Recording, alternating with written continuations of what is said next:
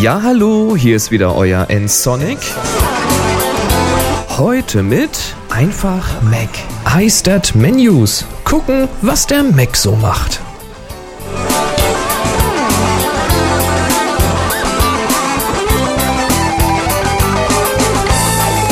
Der Mac, der macht's einfach. Ist doch völlig egal, wie ausgelastet er ist. Das dauert eben, ja, so lange wie es eben dauert. Der wird schon fertig.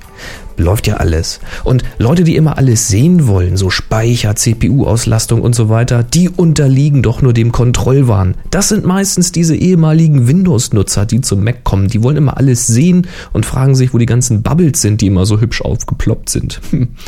ja, das habe ich auch mal irgendwann gesagt, aber trotzdem, ich muss sagen, also auch Mac-Software kann mal hängen bleiben, ja, das wollen wir ja auch nicht verschweigen. Und der iMac hier, der ist so leise, da ist es manchmal ganz schön hilfreich, ja, irgendwie nochmal eine Auslastung zu sehen.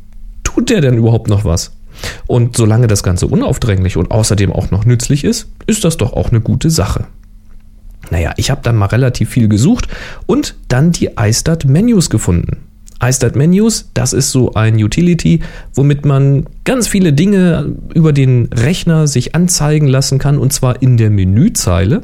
Keine eigenen Fenster, kein Dock, was man einblenden muss. Nö, oben rechts da in der Menüzeile, wo so alle möglichen bunten, hübschen Symbole und Anzeigen sein können, da blendet sich iStat Menus ein.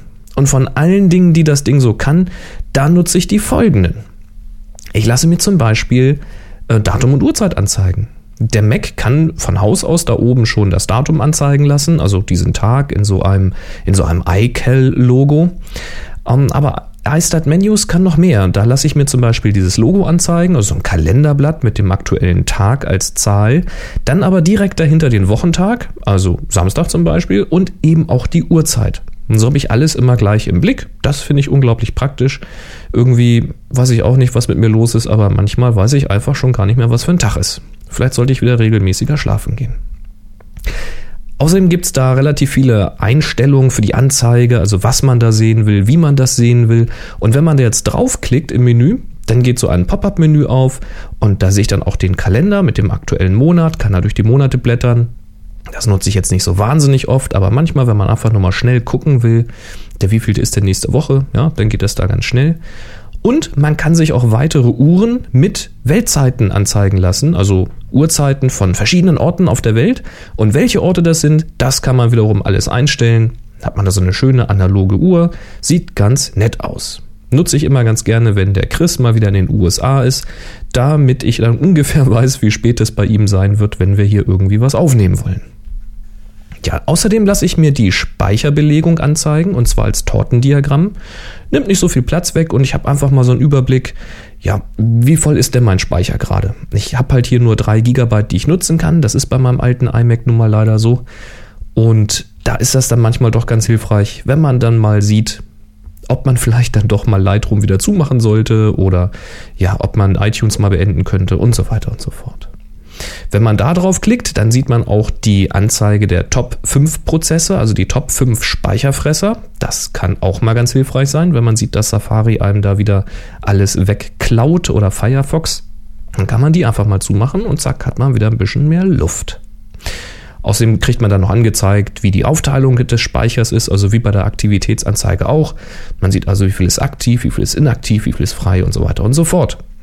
Und man sieht auch die Swap, also wie, wie groß die Swap-Datei ist und wie viele Seiten ein- und ausgelagert sind.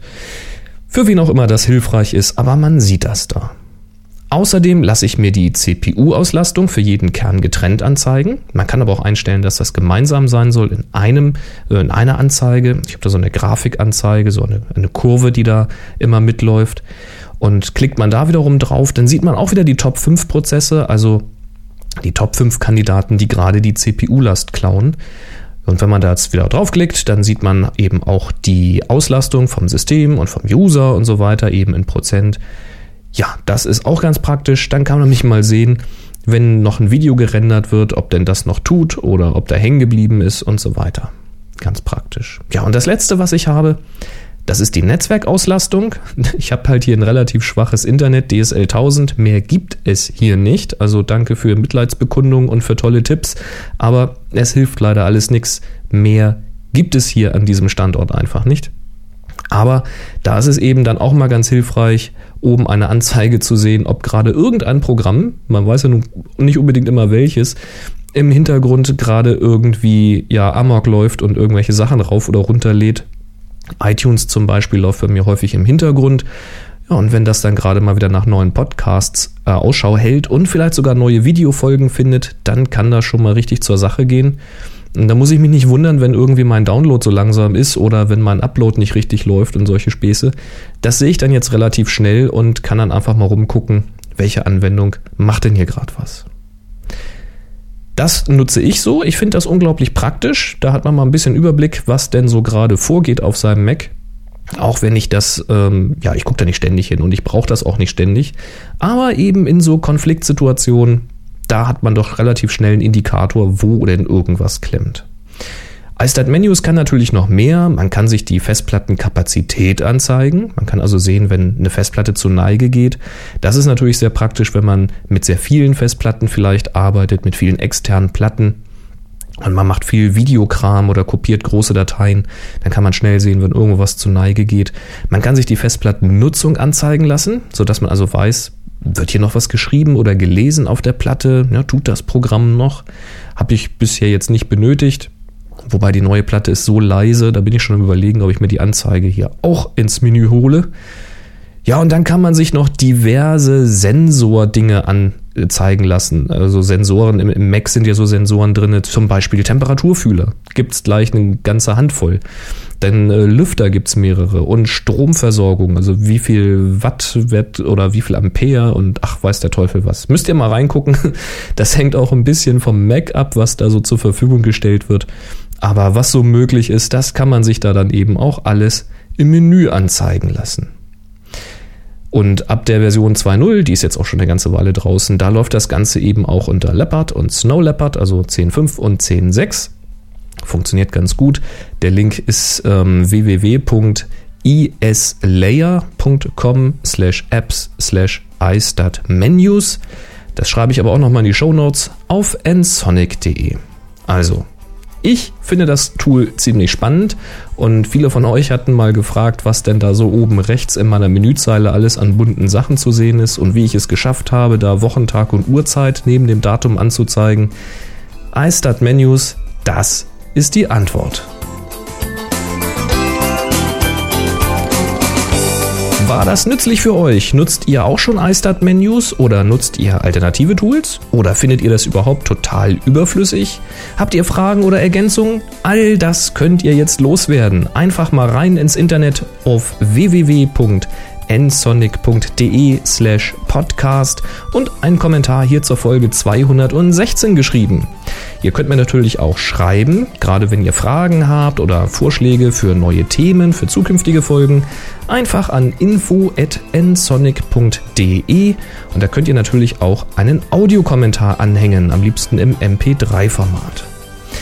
Audiofragen, Kommentare oder auch Hörergrüße könnt ihr auch telefonisch loswerden. Einfach jetzt zum Handy greifen und anrufen 05551 99 58 74 0 3 mal die 5 1 99 58 74. Könnt ihr einfach im Telefonbuch speichern und dann könnt ihr immer zack direkt zu einer Folge ein Kommentar loswerden. Da geht auch direkt ein Anrufbeantworter dran, könnt ihr einfach drauf quatschen. Tja, so viel dazu. Wenn euch das Ganze hier gefallen hat, dann empfehlt mich doch bitte einfach mal weiter. Schreibt eine Rezension im iTunes Store oder bei podstar.de ja, und jetzt wünsche ich euch noch viel Spaß beim Blick auf das Tun eures Macs. Macht's gut, bis zum nächsten Mal. Tschüss.